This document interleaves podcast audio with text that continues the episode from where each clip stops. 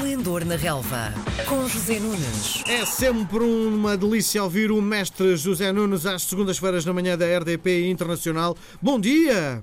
Bom dia, Miguel. Vamos olhar para o clássico, começando por uh, sentir a nação benfiquista que acha que o título já está uh, no Estádio da Luz. Bom, mas isso, isso é, é, com todo o respeito, pela opinião de toda a gente, eu acho que isso é, é quase um absurdo enorme. Poderá haver até uma tendência neste momento, depois da excelente e muito afirmativa, e já lá vamos, vitória do Benfica no Estádio Dragão. Agora, partir-se daí para uh, uma quase certeza de que o Benfica vai ser campeão com 30 pontos em disputa e 2 pontos de avanço sobre o Porto, digamos que é uma análise extremamente prematura, precipitada e creio que até sem, sem, sem grande sentido neste, neste momento. Olhando para o calendário, na tua perspectiva, quem tem o calendário mais difícil até ao final da época?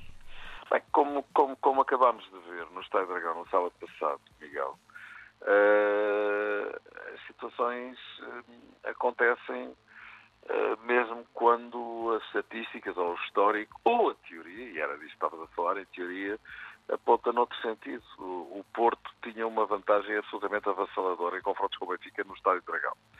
Nos últimos 25 anos o Benfica tinha ganho lá duas vezes.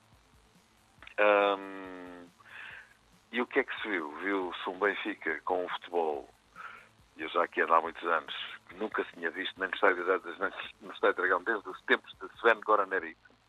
E estamos a falar do princípio da década de 80, ou seja, há mais de 30 anos. Um, e o que é facto é que o Benfica, com, com Bruno Lage e com esta equipa muito jovem, chegou ao Estádio Dragão jogou de forma solta, desinibida, categorizada, com melhor qualidade futebolística do que o adversário e uh, tac a tac, assumindo o jogo, jogando no campo todo, jogando para a baliza. Portanto, uh, uh, digamos que as coisas muitas vezes não são o que parecem em termos teóricos ou, ou estatísticos ou históricos, se tu quiseres. Portanto, em teoria, qual é a equipa que tem o melhor calendário? Perguntas tu, Miguel. É isso. enfim, o Benfica tem três deslocações razoavelmente uh, difíceis ou complicadas, desde logo ao estádio do, do, Braga, mas isso o Porto também lá vai jogar. O Benfica vai também a Moreira de Cónegos, frente, uh, jogar frente a uma das equipas. Com quem perdeu na luz? Com quem perdeu na luz e uma das equipas uh, sensação, talvez a equipa mais surpreendente do campeonato pela positiva, o Moreirense, muito bem comandado por Vieira.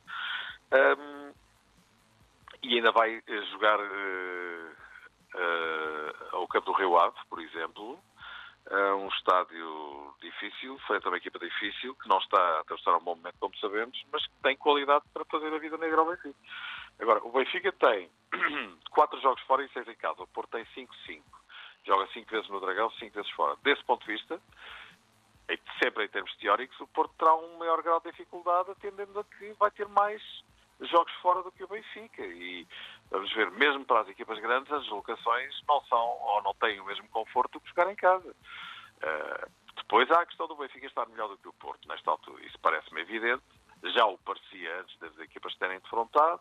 Agora que jogaram uma contra a outra, percebeu-se que o Benfica está num melhor momento. Tal como o Porto foi melhor do que o Benfica durante uma boa parte do campeonato. Neste momento é o Benfica que está melhor. E realmente, com uh, um trabalho incrível feito por este treinador, Bruno Lage. Uh, nove jogos, nove vitórias, nove pontos ao Porto, estava a sete, agora tem mais dois. Uh, um número de golos marcados altíssimo, futebol ofensivo, mas ao mesmo tempo a equipa sabe defender muito bem quando não tem a bola, toda em bloco, desde logo os dois avançados, Severovic e João Félix. Francamente, eu acho que o Benfica, com a motivação extraordinária de ter ganho o Estado Dragão, de estar a fazer um, um, um, trabalho fantástico com o Bruno Lage, obviamente que parte na frente, não só da liderança do campeonato, mas também em termos motivacionais para o que lhe falta. Agora, chegar a uma conclusão definitiva sobre isto, só mesmo na última jornada, claro, quarta jornada, claro. lá para maio. Uh, o Porto ainda tem este, por exemplo, mais este jogo tem grau de dificuldade sempre elevado, que é receber o Sporting no Estádio Dragão na última jornada. O Benfica já está liberto dos clássicos, onde faz uh, uma performance incrível, né? só perdeu dois pontos. ou seja, em 12 possíveis ganhou 10, ganhou e empatou com o Sporting, ganhou os dois jogos ao Porto. Isso também já não se via há muitas décadas, creio que já há mais de 30 anos.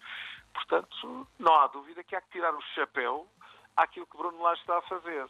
Do meu ponto de vista, acho que há aqui um cocktail de duas coisas. Uma é que ele tem de facto muito jeito para isto, tudo leva a crer que é assim. Por outro lado, a postura dele é qualquer coisa que se deve elogiar. Não se põe em bico de pés. É um homem humilde, sensato, mas que não deixa de dizer o que pensa, sempre com foco no treino, nos jogos, nos jogadores. Parece uma excelente relação com a, a sua equipa.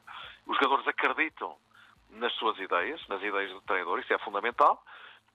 E, ao mesmo tempo, para, para, para este cocktail ser de facto um cocktail de boa qualidade, e ao nível de um daiquiri, que eu sei que tu aprecias muito, é isto, é, é, é, qualidade que o próprio plantel tem. Uhum. Então, aquela pergunta... Tinha, já agora deixa-me só terminar esta, esta ideia, já se sabia que ele tinha qualidade que o anterior treinador não conseguia rentabilizar, não conseguiu extrair o potencial que o plantel que o, que o Presidente lhe pôs à disposição esta temporada, inegavelmente tem, porque o Benfica tem um excelente plantel. E depois ainda há a questão dos miúdos, nas quais Rui Vitória também apostava, umas vezes, outras não. Grande mistério para a eternidade, porque é que João Félix não jogava com Rui Vitória, por exemplo.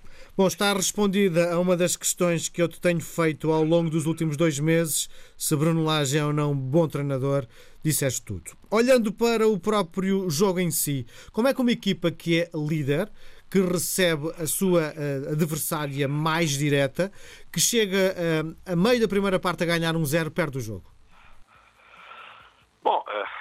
Creio que a resposta é talvez até mais simples do que a tua pergunta sugere. O Benfica ganhou o jogo porque foi melhor do que o Porto. Normalmente as equipas que jogam melhor ganham. É verdade, nos últimos 15, 20 minutos, podemos começar pelo fim. Vamos fazer como, como muitas vezes se lêem os jornais, não é? Da última página para a primeira. Os últimos 15, 20 minutos hum, mostram um Porto que, apesar de não estar bem, continua a ter no seu património. Uh, enfim, no seu ideário, no seu ADN, esta, esta, esta questão que é extremamente importante. Mesmo quando a equipa não, não, não está confortável no jogo ou não está a jogar bem, luta até à última gota de suor e até ao último segundo. Foi aquilo que o Porto fez. Beneficiando também da expulsão de Gabriel, grande jogo que ele fez e grande asneira que ele fez também. Falta de autocontrole, prejudicou seriamente, ou poderia ter prejudicado seriamente a equipa. Um, e, e, a partir daí aquilo que se viu foi uma cavalgada do Porto, a jogar com uma linha de três defesas, quando entrou Danilo, a juntar-se a Felipe e a Alex, uh, perdão, a Felipe e a Pepe, uh, depois com, com, com dois extremos, dois avançados, dois médios centrais, o Porto jogou praticamente em 3-2-5 nos últimos 15 minutos, se é que isto existe em termos táticos no futebol. E o que é facto é que o Benfica aí passou por, por eh, grandes dificuldades, lá Codimos a alto nível, tal como Casilhas na primeira parte também, impediu que o Porto tivesse empatado. Mas o Benfica, na minha opinião, só merecer a vitória porque foi melhor equipa durante mais tempo no jogo. E perguntas tu, como é que uma equipa que é líder do campeonato está a jogar em casa e está a ganhar se deixa perder? Uh, o Porto uh, marcou de bola parada na recarga, aquele livro de, de não é? Uh, e depois o Benfica tem uma resposta fortíssima. O Benfica fez um gol, poderia ter feito mais na primeira parte. Creio que o resultado 1 a 1 ao intervalo já era lisonjeiro para o Porto.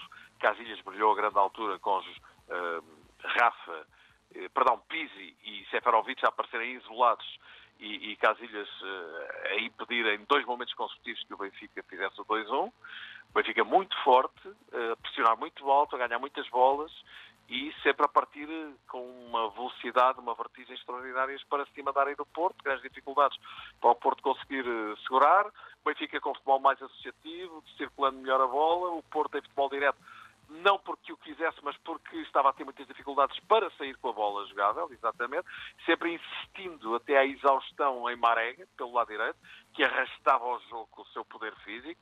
Apareceu bem, na minha opinião, depois daquela baixa por uma lesão que se julgava ser mais grave do que afinal acabou por ser.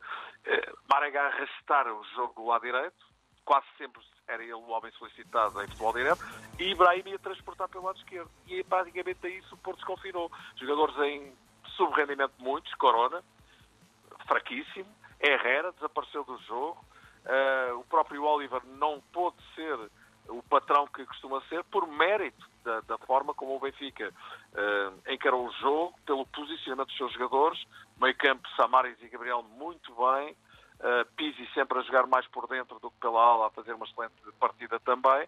Francamente, eu acho que o Benfica ganhou o jogo e deu a volta ao texto e passou de 0-1 para 2-1 porque foi melhor que a equipa do Porto. Rapidinho, já temos pouco tempo. Uh, ontem o Sporting uh, regressa às vitórias.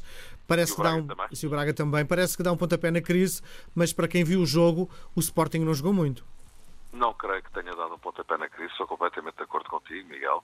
Exibição fraca. Uh, o Sporting, sem o justificar, isso é futebol também é relevante, é preciso é ter capacidade para marcar gols. E, e o Sporting teve uh, em num minuto marca dois gols, aos 11 minutos estava a ganhar por 2-0, depois o que é que se? O time nessa aí para cima do Sporting uh, e a dar, uh, enfim, grandes dores de cabeça à equipa de Marcelo Câmara. Teve várias e grandes oportunidades para marcar, faz mesmo um gol, acerta um tiraço na barra uh, num remate fora da área, para além de várias oportunidades, e jogou quase sempre em permanência no meio campo do Sporting, assumiu-os. Aliás, houve uma manifestação no final do jogo de contestação ao Presidente, pareceu-me uma manifestação organizada e bastante localizada, 50 adeptos, enfim, pareceu-me uma coisa pouco espontânea, mas que demonstra a insatisfação que os adeptos, de alguma forma, estão a ter em relação à forma como a equipa está a jogar e à forma como a presidência está a ser gerida. Desse ponto de vista, o futebol não melhorou, antes pelo contrário. E as dificuldades financeiras que o Sporting tem e tal, claro que se podia colocar aqui a questão, mas será que são de agora ou que já vem de trás? Penso que vem de trás, mas enfim, não é o tempo nem o espaço uh, agora para estar a discutir isto. O que se viu foi um Sporting fraco, e um Bruno Fernandes mais uma vez a carregar a equipa às costas. O Portimonense justificou em muitos momentos do jogo outro resultado e uh, Bruno Fernandes praticamente sozinho ganhou o jogo, duas assistências e um gol. Uh, portanto, uh, não, o Sporting, na minha opinião, Miguel, não deu pontapé na crise. E o Braga? Ganhou o jogo, mas continua em dificuldades. O Braga ganhou também com muitas dificuldades, já na compensação, também depois de estar a perder por um zero, deu a volta ao texto encurtou distâncias, não é? Está a 5 pontos do Porto e a 7 do Benfica, mantém os três de avanço que tem sobre o Sporting. Creio que da mesma forma que vai haver uma discussão pelo título ainda muito acesa, também pelo terceiro lugar vamos ter aqui uma grande guerra entre Sporting e Porto, estão à distância de, de uma vitória, vamos dizer. Está tudo dito. Entre o Sporting e o Sporting de Braga, peço desculpa. Está tudo dito, voltamos a conversar na próxima segunda-feira. Um grande abraço. Combinado. Até a segunda, obrigado. E bons, e bons daiquiris. Um abraço. Muito bom.